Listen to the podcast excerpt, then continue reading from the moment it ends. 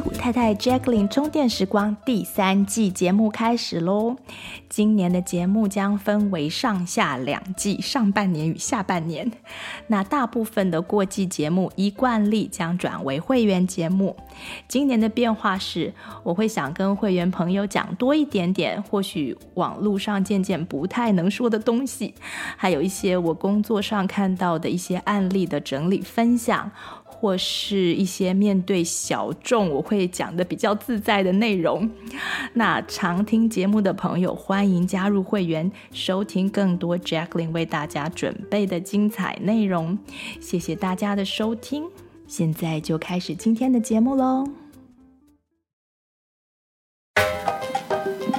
屁股老婆，哎呀，太老了啦！那人妻呢？人家用过了。哎，那妈妈呢？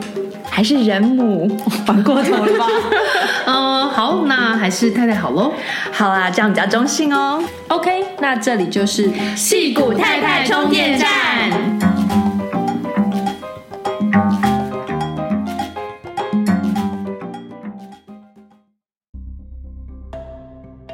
Hello，大家好，我是 Pauline，我是 Jacqueline。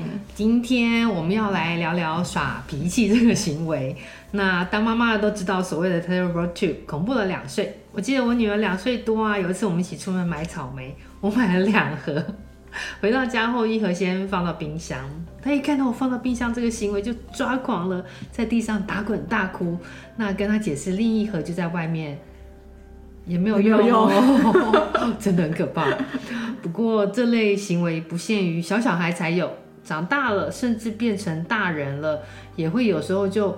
抓狂了起来，嗯，被 trigger 的时候，对，有时候大人耍起脾气啊，还不输小孩，可见这不是一件长大了就会自然成熟、完全不会发生的事情。那这次我们会想要谈这件事情，是因为有一次那个小孩的 play day 中发生了一点意见不合。其中有一方采取耍脾气，另一方采取不妥协、不妥协的策略，那最后不欢而散的事件。那还好，不欢而散的只有小孩，然后而且小孩也知道，就是一次耍脾气事件，等事情过去，情绪情绪过后还可以一起玩。那刚好因为这件事情，那 Jacqueline 就想要分享她对于脾气这件事情的人性观察，我觉得是一个很好的机会来讨论一些。呃，爸妈在面对小孩子耍脾气的时候，一些的想法，嗯、包括后设啊，跟处理的方法。对，那 Jacqueline，你要不要先说一下你对这件事情的想法？那我们再来讲例子与这个主题对自我成长的意义。对对对。呃，这件事情啊，只是我们想要聊这个话题的借口。那我之所以因为觉得这个话题很重要，它其实有复习到我们以前很多观念，嗯、就把它整合在一起。嗯啊、呃，是因为这是我觉得啦，这是人生八大苦之一。嗯嗯，如果能够比较彻底的思考这个问题，可能可以因此拔掉人生八大苦之一，就少一个苦。哇，听起来很赚，很赚。对。那这是佛教说的嘛？佛陀他就有教大家说，人生的八大苦就是有生老病死，嗯哼，爱别离，嗯哼，有喜欢的人跟你分开，怨憎会，不喜欢的人老是跟你 老是遇到，然后再来就是求不得，求不得，对，然后最后是五阴炽盛，嗯哼。那我觉得耍脾气是其中求不得的这种苦的比较具体的展现。嗯，嗯，当然我们也是会对其他的苦大耍脾气，对不对？嗯、有些人生病的时候就生气，对，就生气嘛。然后有些人其实一出生就哭个不停，嗯、有些小孩 爱别离也很容易生气。对对，但是这些脾气比较不容易拿出来耍，嗯、因为他的对象，譬如说你生老病死，你要跟谁？跟谁生气？跟谁耍？对，爱别离都已经走了，对，要跟谁生气？所以求不得的这个过程呢，通常都是我们有一个我们以外的一个个体，他不给我们某一样我们要的东西而发生的。所以我们可以把情绪发泄出来，来用这种方式。啊，试图让对方屈服，让对方就是可能让我们啊，或什么的，就算是一种比较常用的手段啊，尤其是小孩，嗯、所以我们就用这个角度来谈谈耍脾气。嗯，好像耍脾气这样讲起来，真的是，就是说你常常是在得不到想要的东西时候发生的，不管是 实时的东西，或是情感方面。那这种行为的背后，好像有一种 my way or highway，就是现在进入英语教室时间，就是一种如果讲的很极端的解释，就是胜我者昌，逆我者亡，就是有点 my way or the highway，对对对对对的那种心态这样。对，那你想要事情永远照 my way，就是照自己的方法进行，那真的很辛苦。那我们要怎么样帮助？自己和小孩减少这方面的苦呢？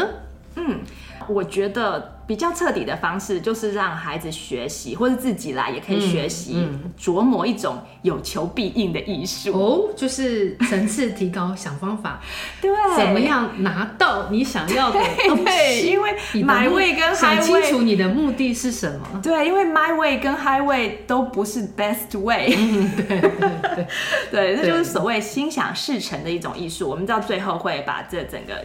东西牵连在一起。对对对。那在这在讲到整个呃艺术之前呢，我们先讲一些基础功，嗯、它可以帮助呃小孩会帮助自己。嗯哼。那第一个基础功就是你要避免一些误区。误区。嗯。对，我想先说一下有有哪些教法是你可以先考虑避免的。嗯、如果你现在有在用，嗯，啊，比如小孩只要一吵架或者是一耍脾气，你就这样用。嗯、那如果有你有你有碰到这些误区的话，你可以稍微思考一下，是不是要用别的方法来教。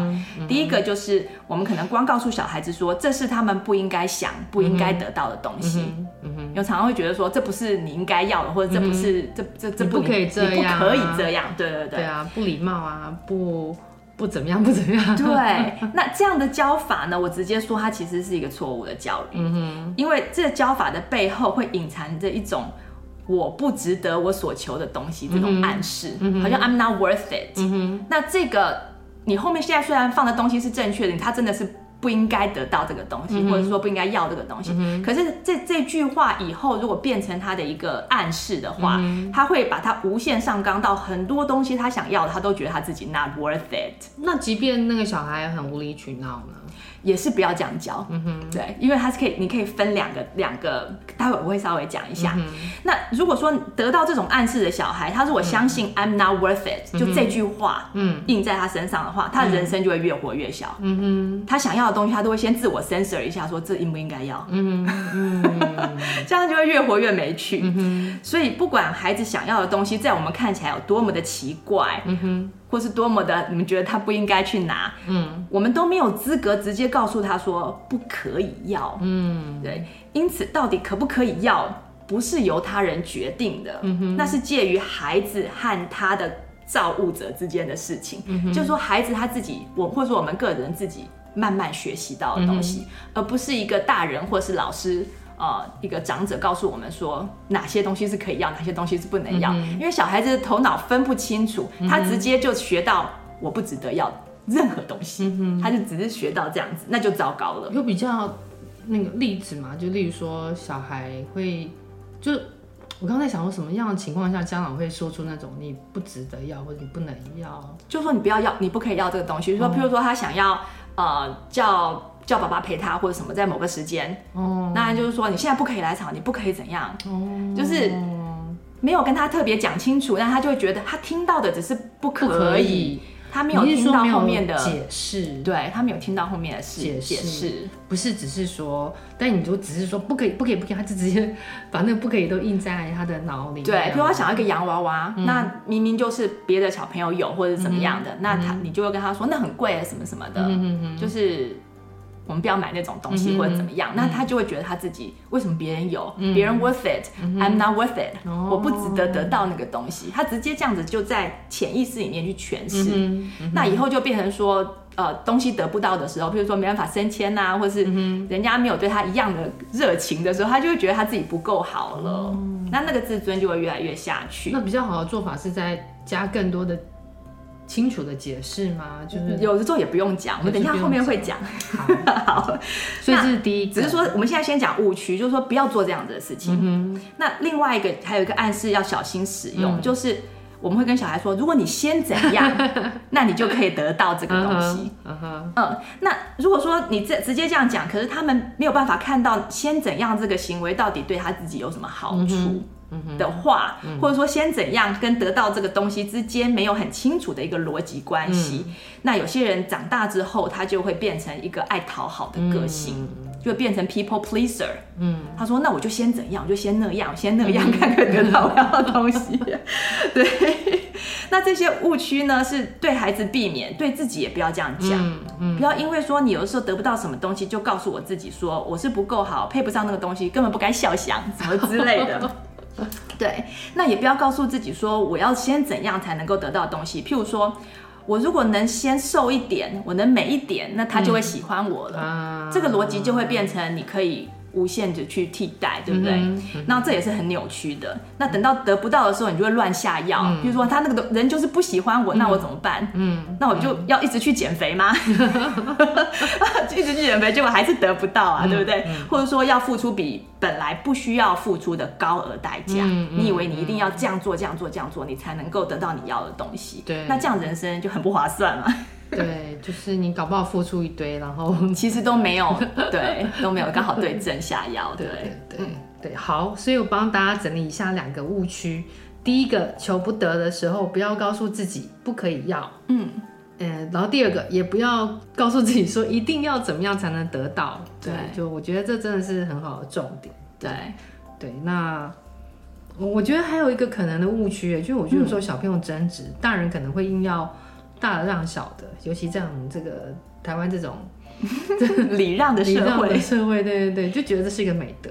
其实这好像不见得是个好事哎、欸。嗯，对对，因为在人生当中，你能够得到什么东西的那个 pathway 的那个方法，嗯，就我们刚刚不是说买位或 highway 吗？是。那其实它有一个，其实真正能够得到那个东西的是一个另外一个方法嘛的一个 best way，它不是长成那个样子的，不是说别人让你你就。得到这个 pathway，那这样子以后，如果你想要的东西，你就耍赖就好了，对不对？别人就可以得，你就可以得。对，你就觉得人家都应该要让我。那那以后你别人让你，以后别人也会叫你让别人。对 对。那当然，如果你在一个大家都礼让的社会，当然是很好啦。可是可是搞，可是别人不见让你就表示他搞不好下次就。不见你了，对，他可能就不要不要跟你当朋友了，对对对。所以如果你那个 pathway 长错的话，嗯、你真的如果得到你那样东西，你真的得到了你要的一切东西之后，嗯、你可能还会变成你还是会忧郁症跟焦虑症。嗯嗯，对，它不是一个最好的方法。对，所以你就无法享受最正确的能量传递，你就无法享受你得到的那个东西，嗯、因为你以为说你以为说得到这个东西你就会快乐，但事实上不是，硬强求来的。对。那我会这样讲，是因为在个案里面看到很多，嗯、所以我先跟大家提醒一下，嗯、就等到长大了之后才来，呃，才来去 fix 说 I'm not worth it，I'm not good enough，那花很多力气，那就要花很多力气，对对对对。那我知道在，在在你没得到之前，就告诉你说，即使得到了，你可能还是不会快乐。这种好像是这种酸葡萄心理，对。但事实上，我想要分享的是，让大家思考怎么样得到，而且你得到什么，嗯、其实都不是很重要。嗯，嗯重要的是我们要学习分析你自己真正的需求是什么。嗯，你好，我觉得这个好像很多集我们都有想讲到，就是说你你的目的是什么？对对对对对，你需要的到底是什么？真的是一辈子的功课，而且很多大人不见得会 会清楚知道。对，所以要对症下药，这样你才会开心，嗯、而且是长久的开心。嗯、我来举一个例子哈，就是有些人会以为说，啊、呃，我自己想要某个东西，嗯。但事实上呢，他得到了之后呢，他其实是他其实是想要炫耀，嗯，他并不是说他真的想要得到这个东西，嗯，所以真的得到这个东西之后，如果没办法炫耀的话，嗯，他就会很不开心，他就会觉得好像一种失落感，嗯，可见他真正想要的东的东西，并不是那个东西本身，譬如说一个包包或者是一一台名车，不是真的这个东西，嗯，那当然可以炫耀的机会也是一个。自以为想要的东西，你以为说我要去买这些东西，然后所以我就可以炫耀。但是事实上，炫耀这件事其实还并不见得是你真正想要的。你真正想要的可能是后面的另外一层感觉，就是你比别人棒的感觉。OK，所以这就是下一层了。或是有些人觉得他。别人家会喜欢他吗？或是对对对，你就比别人棒，就有很多嗯很多 benefit 嘛，嗯、很多周边的好处。嗯、对，所以炫耀之后，如果别人他不在乎你，那你还是不会快乐嘛，对不对？你个 po 没有人按赞，你还是不快乐。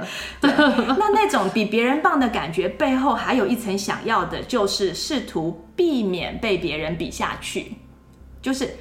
避免输给别人的一种感觉，嗯，所以呢，就想要在被比下去之前，我先做些什么，我先得到一些什么，或者是炫耀一些什么来先发制人。嗯，那这是其实是一种恐惧的表现，嗯，对，所以害怕些什么？对，你就是在怕输输掉你的人生，嗯，害怕输给别人，嗯嗯。因此呢，如果我们发现了这个，其实才是我们行为或是真正在。欲望的后面的这个 drive，嗯，那我们就可以直接针对这个恐惧拿掉这个恐惧。嗯，那当你没有这个恐惧的时候，你根本不害怕自己会比别人差这件事情之后，嗯、你整个行为，整个要要东西的这个行为就变得很可笑了。嗯，就突然觉得没有必要。我最近在看一本我我觉得很好看的书，它其实里面有讲到，可能也不止一个人，我觉得还有包括一些听到一些呃 podcast 什么，就是。人其实是很容易被恐惧掌握的，对对。那因为所有的，包括所有的，甚至我们可能听养生，听什么，任何的，对，任何的，我们接受的讯息会引起你的注意，他可能都有一个用恐惧，对，就是他跟你讲说你你没怎么样就怎么样哦，对，挑动你的，然后你的行为，对，你的你你因为害怕，你就会被这些东西嗯。所嗯所吸引，对，所以其实你的行为就是被。恐惧掌握，但是这件事情是最需要把它拿掉的事情。对，那、嗯、可是你如果不知道，你根本就不知道是从哪里开始把它拿掉。所以这是分析到后面之后，你才会发现，哎、欸，我的需求在哪里？哎、欸，我那原来那个需求是被恐惧推动的、嗯，而不是被爱推动的。嗯，因为推动人的行为的动力只有两种，嗯，一种是恐惧，一种是爱。嗯，不然你就坐在那边就好了，你根本不会动，嗯、对不对？你一定是很想要、很很喜欢什么，你才站起来干嘛一下、嗯，或者你很害怕什么，你才会站起来赶快逃跑这样子。对，所以当你呃可以把恐惧拿掉的时候，你这个。求不得的苦也就会消失了。嗯嗯，嗯，所以人的内在就是这么的复杂。嗯哼，很多东西是可以慢慢搞清楚的。所以，当我们每次想要什么时候，就可以把它当成一个你认识自己的机会。嗯。孩子也是一样。所以，当孩子每次在想要什么的时候，嗯，就是我们可以更深入认识这个小孩子的机会。嗯嗯，嗯，更深入的了解他的渴望，嗯，他的恐惧是什么，嗯，甚至你还可以。推窥探到他的人生的。目的，对，他到底是为什么要来投胎的 的这个原因，对，所以千万不要放过这个机会，不要说好像小孩子在哭闹，你就直接把他，你唯一你的整个头脑就只是想要把它关掉，对，那这样就有点可惜了，所以就是可以给自己一点 space，给孩子一点 space 来 observe 来观察，嗯嗯，所以也会有一些方法，就是。就是一个机会，好好跟他讨论，对不对？讨论他的，他可能也有可能想不到，但是是可以，可是可能会是一个 trigger，让他以后有机会想，可以想的时候就想这样子。对，那我们现在这边只是让大家有一个后设，就是在你的观念上面，你可以开始用不同的方式来看这件事，这都还不是一些具体的做法。对，但是观念就能够带动你的做法。对，嗯，对。我我觉得我们以前也都有类似的讨论，就是接纳孩子的情绪，就是就像林颖她她会说接住 这个说法，对对对对，那我们更重要是，我们都一直说更重要都是要解决问题嘛。对，我们还是很想要解决那个 把那个闹钟按下去，真正的去解决问题，管理你的情绪，这样。对，你的按钮在哪里？然后对对对，怎么处理？那。哎，那 Jackie 你就来帮我们复习一下父母面对孩子情绪的介入的方法。嗯哼，对，当然我们，呃，我们了解他背后这些意义嘛，对不对？嗯、他在他在耍脾气的时候，后面有很多意义，但是我们还是很想要快速的来解决一下他在里面哭闹的事情，对不对？嗯那如果能够知道哭闹它释放出来的种种讯息，你就首先你就已经先把这个哭闹当成 messenger，而不是一个 problem。嗯、对，它是在释放讯息，而不是它不是一个问题。嗯，那我们介入的角度就有一点点不同。嗯，我们就不会想说只是关掉一次，嗯哼，这样就好了。对，而是而是希望孩子或自己呢，能够学会怎么样来处理这个情绪，嗯、让彼此都更舒服。嗯所以也可以去复习那个情绪按钮那一集。对对对，所以我现在来讲一下这个闹钟怎么关掉，它比较治本。治本，嗯，不然它一直响。一个关键就是说，在处理情绪的过程中呢，你就首先就不要去想帮他解决这个问题，嗯、就不要说他在求的这个东西，不要 focus 在上面。嗯，那我们要帮的是把孩子把发泄情绪和得到他要的这个东西这两件事情分开。嗯。让孩子了解到，说我情绪的释放本身是一件事，嗯哼，我学是我要学的一件事。嗯、那呃，而且情绪的释放，它不是得到我想要这个东西的工具，嗯，它不是等号。对，那我们有了这个就可以那个。对，那我们先来复习一下我们以前曾经提过的情绪。情绪最开始的状态，它只是一个电能嘛，它刚开始有一点点不爽，这样子 有个有个想法。那如果能在这个电能的状态之下，你就释放这个情绪，那你后来就不会天崩地裂。你要转成化学能，转成机械能，开始打人了；转成热能，然后开始哭了，引发声声波震动了，你就就是也。就是说，如果你错过了第一个时间，就去释放这个。以大人来讲的话啦，你当有一个起心动念的时候，你就可以去释放了。嗯哼。可是如果你错过了它，它变成电磁能、化学能的这个时候，就开始难受了，你就会哭哭嘛。可能变成你的肝火。对。那就像各种快乐荷尔蒙的那种化学反应，它可以让我们开心。嗯、那相反的，身体也有能力制造折腾我们的这些化学组成出来的这种感觉。那我们通常是看到哭哭的时候，看到小孩哭哭的时候，或自己开始觉得想哭的时候，我们才警觉到说有这个情绪，嗯，就已经其实离他刚开始的形式已经很远了，嗯、但是没有关系，嗯、也不迟，就是我们越练习，我们会有越有办法往源头去感觉到，嗯，但是如果现在刚开始的时候，哎，我们是已经看到了这个情绪的时候，嗯、最重要做的事情就是要能够帮他把这个能量完全释放掉，嗯，嗯哼。就是你刚刚讲的接住，他就是能够让他觉得说，我接纳你的这个、嗯、这个东西，接住了之后怎么样？我要帮他释放，嗯、不要塞回里，塞回去就是一种毒素。对，那陪他释放的时候，很好的一个工具就是同理心和爱。嗯，对，负面的情绪就是要用爱来释放。嗯哼，那怎么怎么释放？他后面的讲法是说，呃，你可以这样想，我懂你的感觉，嗯、就你可能对着孩子说。我懂你的感觉。嗯，如果我拥有跟你一样的化学组成，我在你的身体里面，嗯、跟你处于同样一模一样的情境的话，嗯、我也会跟你一样耍脾气。嗯，我也会跟你一样有现在的感觉。嗯、这我这我想到那个前两集林颖讲那个同理心，是不是？对，有一些 tip，就是最简单的就是重复。重复对。方说的话，说的话，对对对。对，让他知道你你你懂他的感觉，感觉，但是里面的后设并不是说。我呃，我同情你，你现在哭哭好可怜哦。是是是，不是这样子的，是，而真正的同理是说，我知道如果我在你的身体里面跟你遇到同样的状况的话，我会做一样的事情。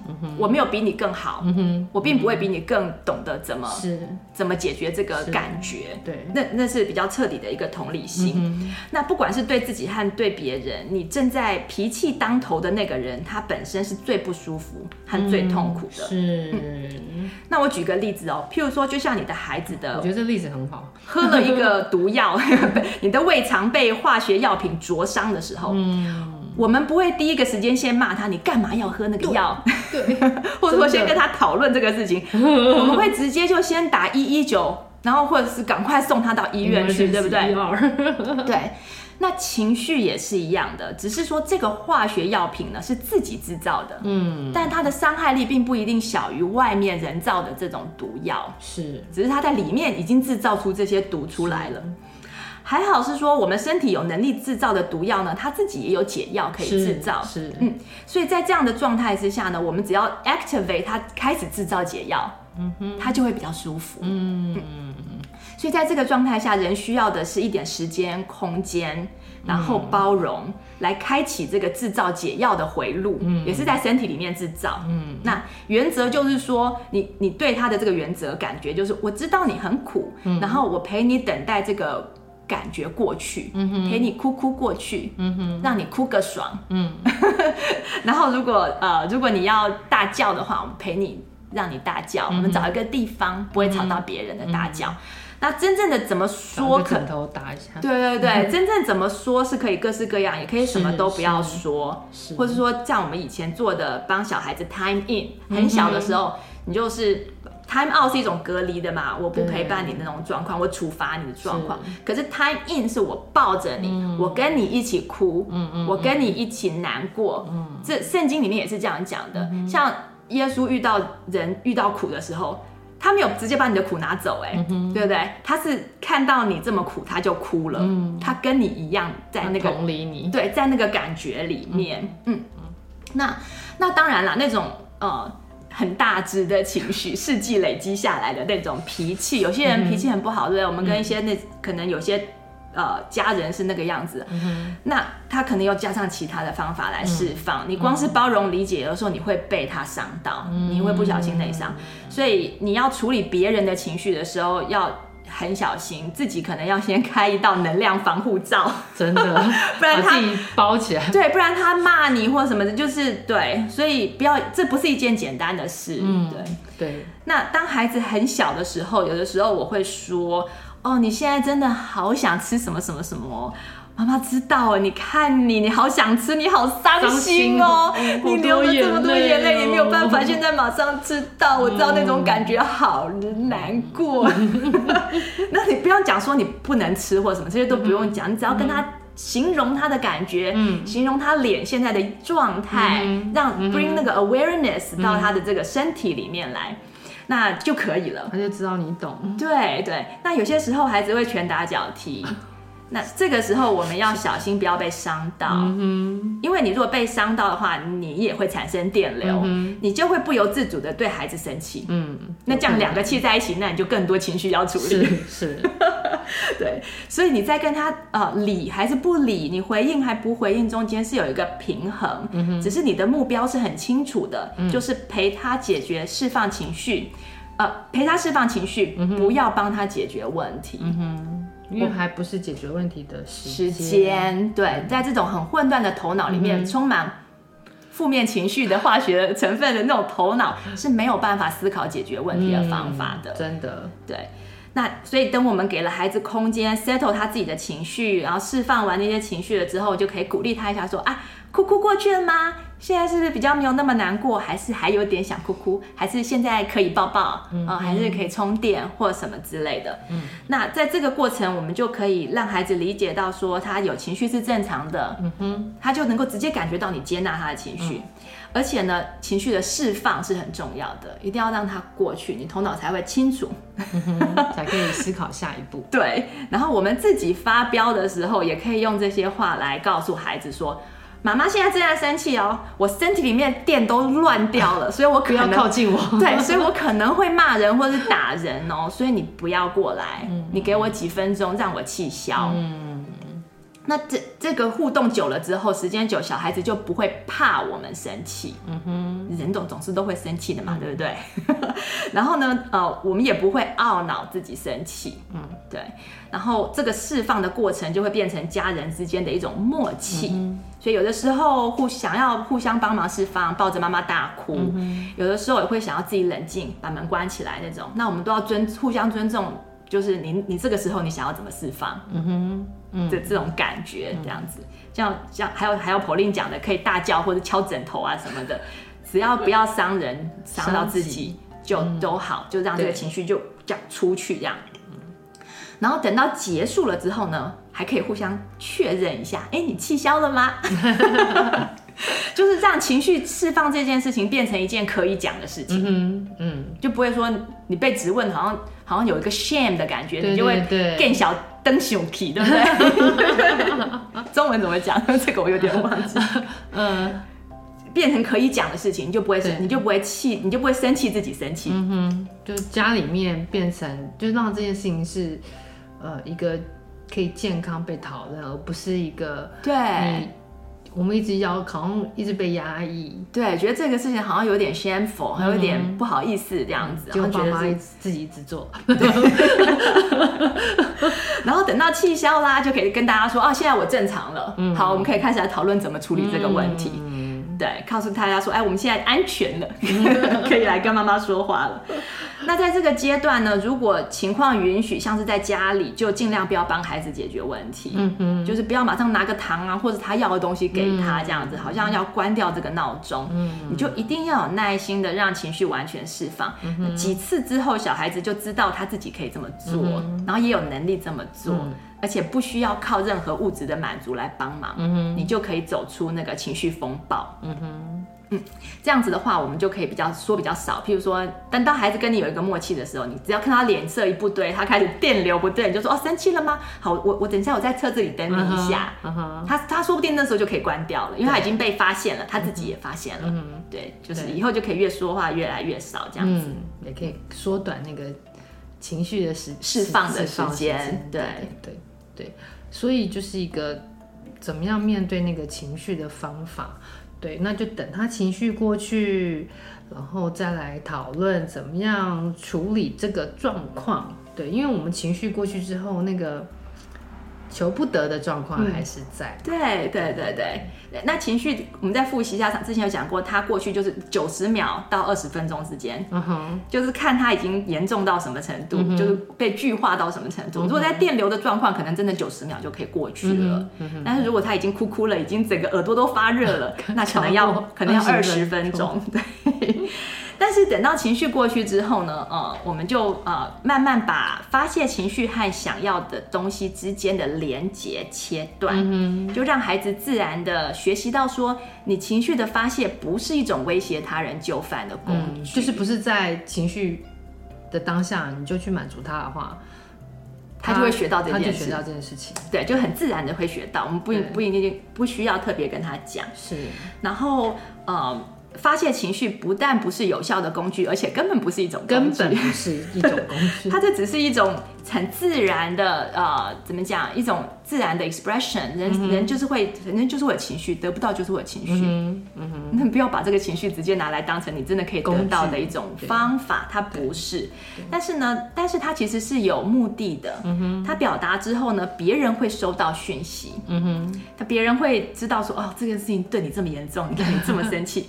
那其实你就已经达到这个情绪表达的目的。嗯哼。那第二个阶段就是可以开始教小孩或是自己思考怎么样得到想要跟需要的东西，嗯、也就是说怎么样心想事成。嗯那其中一个方法是可以学习使用有效的沟通，或是非暴力的沟通。嗯。例如说，你等第二天情绪过去之后，再问孩子说：“哦，昨天你真的很希望姐姐陪你玩。”那你就可以随便讲，来就随便讨论说：“你知道姐姐喜欢什么吗？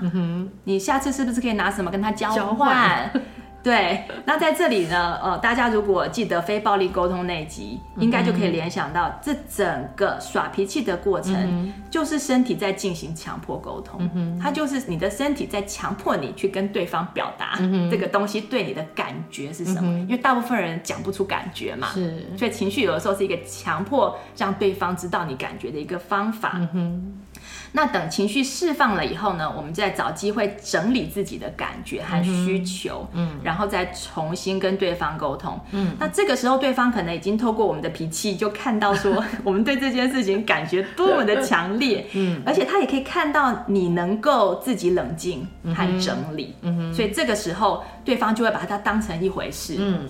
比较当成一回事，而且比较愿意跟我们沟通。嗯。他当成一回事，是因为他看到你有多么强烈的感觉嘛。嗯。所以他说：“哦，这件事情 serious，这件事情重要。”嗯。那他为什么愿意跟我们沟通呢？是因为他看到我们冷静了。嗯。所以他知道哦，你是一个理性的人。嗯。我可以跟你沟通。通。所以这这所以这整个情绪也是必要的，释放也是必要的。嗯。帮助你去过程。对，帮助你去沟通。对。那。不过，就是如果对方与我们不熟啊，就是耍脾气可能适得其反，就有些小孩可能因此失去朋友或失去老师的喜爱，那成人可能因为耍脾气啊，失去工作机会，失去亲密关系等等，嗯，这些就是耍脾气的自然后果，那也是一种学习。对，那如果一个人从小啊耍脾气之后都能经验到自然后果，进而看到自己的问题呢，他也就能够慢慢的自我修正。对，如果没有被骂，没有被骂，对，对，那对我觉得就是耍脾气，他也的确有时候能够得到他要的，但是不见得是一个好事。嗯，对对对，那。我觉得就是我们当家长可以在这个过程当中，先把自然后果点出来。因为有时候小小朋友看不到这么远，他不知道他耍了脾气之后会怎样怎样怎样这样。那我们可以帮他列出可能会怎样怎样怎样，这样就好，也不用骂他们。嗯嗯嗯，对，就甚至是可以拿自己当例子嘛，就讲一些自己发生。对，每个人都每个人都有耍脾气的 经验。对，那我觉得你刚刚讲到那个交换，我觉得还蛮有趣。就是像，就是我像我女儿小时候就的确有教过她，遇到比较小的小朋友，硬是要玩她的玩具，例如说这是 A 玩具，但是她不想，就试着 offer B 玩具，嗯，来交换这样。那我觉得是事情不确定能不能圆满解决啊，但是会是一个值得试试的方法。对，对，那我我我想到有本那个华顿华顿商学院的谈判课这本书里面也有讲，我觉得它有一段就是交换评价不相等的东西，就是找出你跟对方在乎与不在乎的东西，对，去进行交换。不过我觉得那真的就是又是另外一件。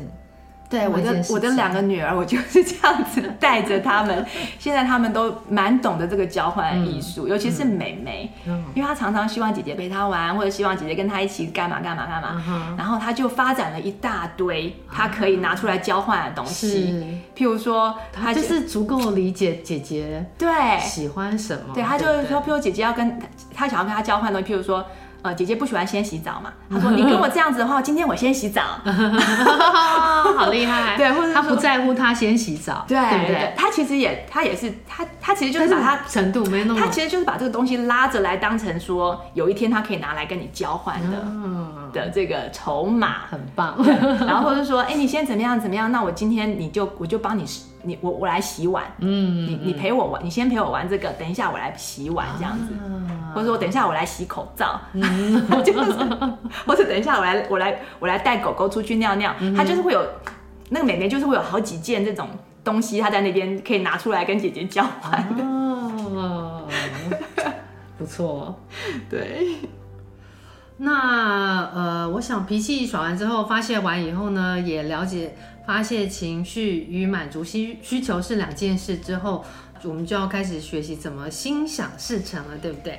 对，这个是最难的。如何，心想事成？哇，这个这个应该可能很多大人都需要学一下。对，这我以后我们有机会可以再就是深入的多讲，嗯、就是 law of attraction 这个部分，嗯、因为里面有很多。东西是大家都误解的，Okay. 所以才会一直求、一直求、一直想、一直想都没有成。对，但是没关系。呃，这你刚刚讲的那个是什么吸引力法则？对对对对对。Okay. 所以心想事成其实就是一种吸引力法则嘛。嗯嗯。但我们在在放在这个 context 下面讲，就是然后我们就可以对跟小孩有关，跟这个发脾气的有关的。我们就可以开始帮孩子啊整理需求，嗯这也是心想事成的第一步。因为有些时候我们认为我们想要的东西，其实并不是真正需要，没有办法真正满足我们的需求。嗯，对。譬如说小孩子想吃糖，那他背后的需求是什么？嗯，呃，很有可能是他肚子里面的坏菌在指挥他，在跟他说你想吃糖。嗯、我们现在有研究，就是那个肠胃道的菌，它其实是可以，它有另外一个神经系统。嗯哼，那我们一般神经系统叫做叫做 Central Nervous System，对。然后肠胃道的神经系统是 E，嗯，ENS，对，就是 ENS。那它是整套完全都是新的神经系统，嗯、就也等于说它是一个脑就对了。嗯、那它里面有很多的菌，对不对？嗯、那这些所有的菌，它制造出来、代谢出来的东西，有可能有有很多是那种 neurotransmitter，嗯哼，就是 neurotransmitter 怎么讲？神经传导物质，传导物质，对，神经传导物质。那这些东西就是可以。因为这种荷尔蒙嘛，它就是它可以透过脑脑血的那个 barrier，嗯，那就直接到脑部去。我我看过一个日本的作家写，他有本有本书叫做《你的肠比你的脑聪明》之类的，也是在讲这种肠内的那个呃菌。对，它并不一定会比较聪明，可是它它绝对是比较多 DNA，嗯，就是我刚刚跟你讲的。就是我们肠道菌群的 DNA 有两百多万个不一样的 DNA，那人体的 DNA 只有两万多个。那我们要，我们必须要依赖这些肠道的这些智慧，嗯、这些 code，因为这些 DNA 它是可以帮他们呃消化，帮我们消化食物，然后制造我们需要的营养出来，嗯、然后同时它也会制造我们需要的一些。像快乐荷尔蒙啊，嗯、这些多巴胺、水清素，其实他们都会制造，而且制造的比头脑还多，嗯、很多。嗯、像 serotonin，头脑只制造百分之五，可是这个肚子里面的肠道是是制造百分之九十五。哦，那它制造出来之后，是在透过我们的循环系统之后到头脑。嗯哼，那我们不知道演化的过程到底是为什么，我们头脑会把它 pick up 去变成。啊、呃，其中我们的一个荷尔蒙，嗯哼，啊、呃，但是这就这样发生了，嗯、所以它会指挥，呃，指挥我们的头脑说我们想要什么，嗯哼，所以当你想要吃糖的时候，有可能是你的 坏菌在指挥，对，可能是你的菌种不平衡，对，然后，然后这个是题外话，对，那你想要，比如说，但是他的需求是什么？是，对对对，他他想要吃糖，他背后的需求是什么？那还有或者说你想要某个人陪自己玩，嗯，那你背后的需求是什么？嗯还有像爸爸妈妈，我们想要孩子听话，我们背后真正的需求是什么？嗯、这我们在讲那个非暴力沟通的时候有想过嘛？嗯、就是说你要真的想清楚你的 need 是什么，嗯、然后再去沟通，你才能够真的 communicate 那个东西。对，然后这就是陪孩子去动动脑这个部分。嗯、那我们在讨论这些事，陪孩子讨论这些事情的时候，是或者说我们自己在思考这件事情的时候，嗯、因为情绪已经在前一个阶段。已经啊、uh, calm down 了，嗯、已经冷静下来了。嗯、那这就是没有情绪的干扰的状况之下呢，你的大脑就会变得比较清明。嗯，你就不会，你的决定就不是情绪化的后的决定。所以你是说，这时候就可以跟小孩讨论说，他真正需要什么？对。你后面的需求到底是什么？他也没有正确答案哦，但是就是一个他也有可能想不出来，培养孩子思考的过程。可是他可能多少会动动脑想。对对对对对，就是他他有些想说，我要这个东西，那我背后的需求是什么？那我背后的需求是不是还有别的方法可以满足？嗯，就是可以帮孩子这样子去开始去想说，不要这么执着在一定要。拿到那个那个要的东西，对，而且一定要在某个时间，比如说现在，现在，right now，对。那经过这个讨论，有没有一些 flexibility 这样子？对，经过这些讨论，他可能会知道说，哎，我等一下，我可能可以更完整的满足我的需求，嗯，更全面的，嗯，或者得到我更想要的东西。那这就是可以思考的部分。那如果需要别人帮忙的时候，譬如你的需求是需要别人来帮你满足的时候，就可以陪我们就可以陪小孩子练习怎么 make request，嗯嗯，你怎么才会愿意答应你？对，就像我们刚刚讲的，邀请别人来帮我们获得满足。嗯嗯，那人都是有点，你你看猴子也知道嘛，都互相抓背，对不对？互惠吧，对对对，那这个关系就是这样，或者我们刚刚讲的交换，对对对。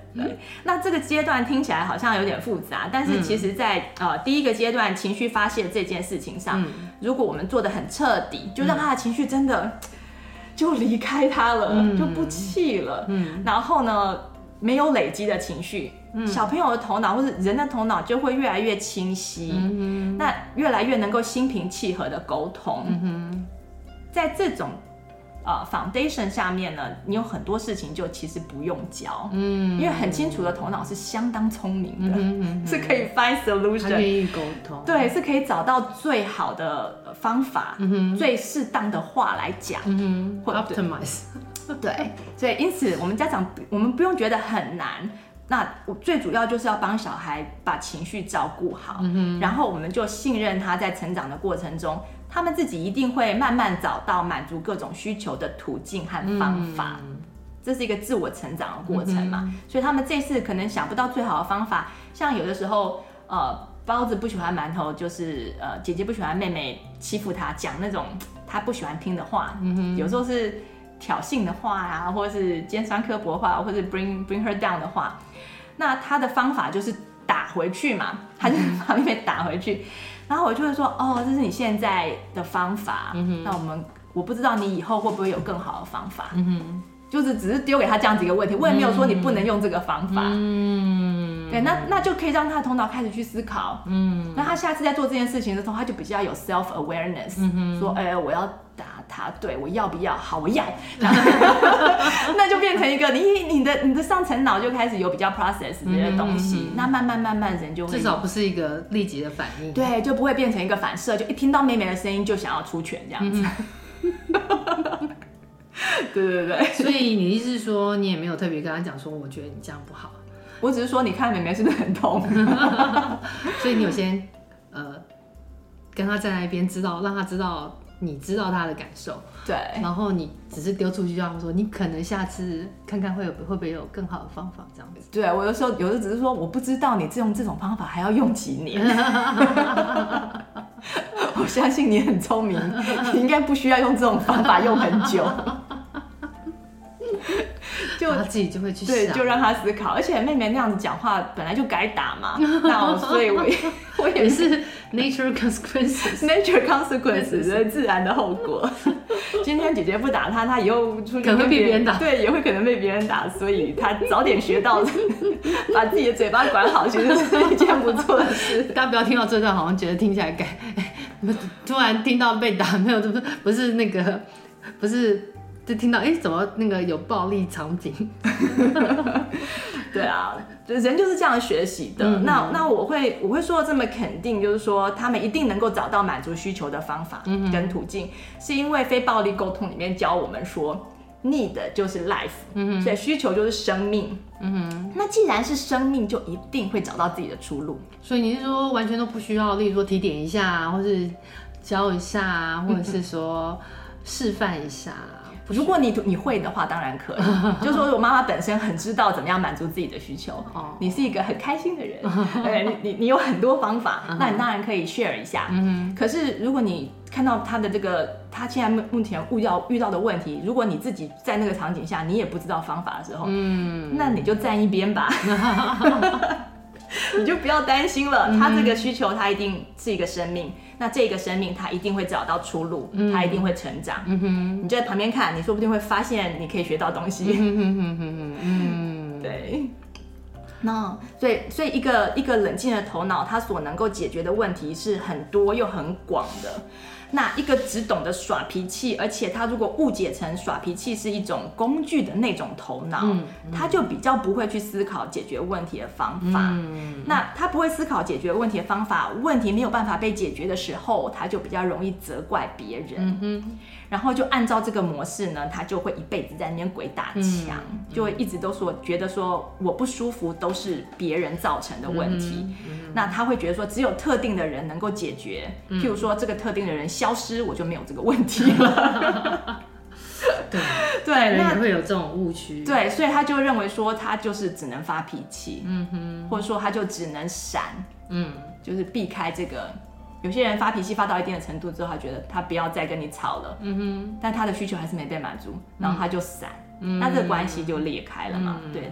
那 ultimately 你也没有办法得到满足，嗯哼，所以我们要帮孩子和自己厘清这个误解，嗯，就是说求不得呢，不是别人的错，嗯哼，而且也不是自己不值得那个东西，嗯，而是方法可能有问题，嗯哼，对，我们可能还没有找到沟通的方法，或是还没有搞清楚自己要什么，嗯嗯嗯嗯，那如果搞清楚这些的话，其实后面的事情是很简单的，像马修 Rosen 有有有讲过，在他那个非暴力沟通里面有讲过说，说当你可以把你的心跟别人的心，嗯、就是说等于说两个人的需求都讲得很清楚的时候，嗯、然后两个人都真正有听到对方的需求、嗯、之后，要解决任何的问题都在二十分二十分钟之内就可以解决了吗？对，嗯，二十分钟，嗯哼嗯哼，所以你可能一辈子的吵的事情，嗯，你只要能够真的坐下来把这些都想清楚，嗯然后好好沟通，嗯哼，他听到你的需求，你也听到他的需求，嗯、之后这件事情要解决就只有二十分钟，方法就会出来。对，因为你的头脑是清晰的，嗯嗯嗯嗯，是没有被情绪卡住。的。对，尤其是累积的情绪、嗯、累积的不满，这样子，嗯、长久都没有不陪我玩，怎么可以呢？对，然后接下来我们就可以开始教孩子怎么许愿。嗯，所以有些东西是要跟别人呃沟通得到的，嗯、那有些东西你完全不知道你自己怎么能要如何能够得到这个东西，嗯、那你就可以许愿。嗯，那许愿必须要在一个平静和感恩的情绪当中。嗯那这些愿望才会实现。嗯，那在这样子的情绪当中呢，你的愿望也不可能是那种有贪婪或是有攻击性的愿望，嗯、所以一定会成功。嗯，那很多的呃先贤圣人都可以都曾经教过我们这样的道理，嗯、就是说你先感恩，嗯，你先谢谢这个你还没有得到的东西，嗯，那那个东西就会以最最棒的方法来到你的生命当中。嗯。就有点像是那个耶稣，他不是用五饼二鱼就喂饱了几千个人吗？对不对？对。那他是怎么做的？他是刚开始他就是拿着他有的这个部分，嗯哼，他不要看他没有的，他就是只有谢谢他有的这个东西。他先祷告老天赏赐他这个五饼二鱼，然后呢，再再 有点奸诈的谢谢老天喂饱大家。结果这些少少的食物，居然所有的人都可以吃饱。对对对。那以之前的例子来说，就是你希望别人多跟自己玩，嗯、你可以先感谢别人曾经跟自己玩。嗯。然后，譬如说，你说你上次跟我玩这个，我开心了好多天，一直在期待下一次什么时候可以在一起玩。嗯。就在你还没有 make request 的之前，还没有请求之前，感恩，你就感恩就好了。嗯、对对。那我们今天很开心可以一起玩，然后、嗯、或者说，如果你觉得他有点在拒绝你的时候，你会说。嗯哦，我知道你现在不想玩，那下次你想玩的时候记得找我。嗯哼哼哼，就是这样子，就别人就没压力了。那大家就觉得啊，你很感恩，所以你就值得我再多给你一点。嗯，对，这就是心想事成的一个一个撇步。对。那教孩子和教自己啊，练习你在得到东西之前，嗯、你先感恩，嗯，然后你先好像很开心，好像已经得到了，你已经有这个情绪了，嗯，那这个情绪本身就是一个磁铁，嗯，就会把别人吸过来，对，就会把你要的东西吸过来，嗯嗯嗯。那所以很多人在学习吸引力法则的时候，会想说我要怎么吸，嗯哼，其实我们完全不用学习怎么吸，嗯哼，每一个人都是一个磁铁，我们本来就会吸。对，只是看你吸过来是好还是不好。只是你要对，你要想清楚，你要学的是你要吸什么。嗯，对对对对对。所以重点就是说，一般人是很难拒绝一个心情超好的人的要求。嗯，对。所以即使不是马上他能够呃得到你要的东西，嗯哼，你也如果你心情超好的，你也离你要的东西不远了。嗯，对，就这个概念。嗯，所以等于也是带着小孩。一起来做这种让心情好的练习，这样子。对对，比如说他们在心情很不好，觉得自己得不到东西的时候，你可以先把他们注意转到说，那你已经有的是什么？嗯，对，那你可以感恩的是什么？嗯嗯，那你现在有的，你就他就马上那个心情就可以觉得说啊，我其实其实他没有不喜欢我啊，他其实陪我很很多次啊，嗯哼，对，他之前其实很开心啊，嗯，对啊，所以就是那个 focus 就不会在。那那个小小的那个时间点的一次被拒绝上面，嗯、夫妻之间有的时候也是可以要这样子想，是哈，人人跟人之间都是。我现在会跟你要这个，上次多美好啊！嗯，大家记得，对，对，就是反正接受小孩子的情绪，然后呢，不要把情绪跟结果放在连在一起，然后呢，让他们再想清楚。在 calm down 之后，想清楚他自己的需求是什么，然后再带着他们就是练习怎么沟通，找到怎么沟通这样，然后怎么感恩，怎么怎么呃怎么许愿，对对对，对，然后祝大家都可以在轻松的情绪当中万事如意，嗯，心想事成，真的，对、嗯、对。那就今天谢谢大家哦，谢谢 Jacqueline，谢谢 Pauline，谢谢大家收听，好，好，OK，下次见，拜拜，下次见。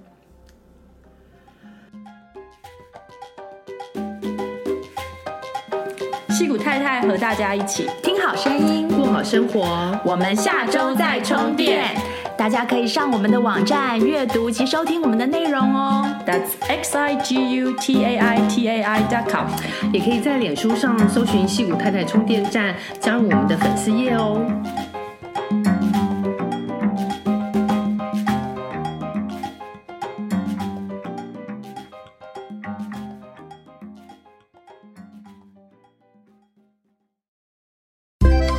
喜欢今天的节目内容吗？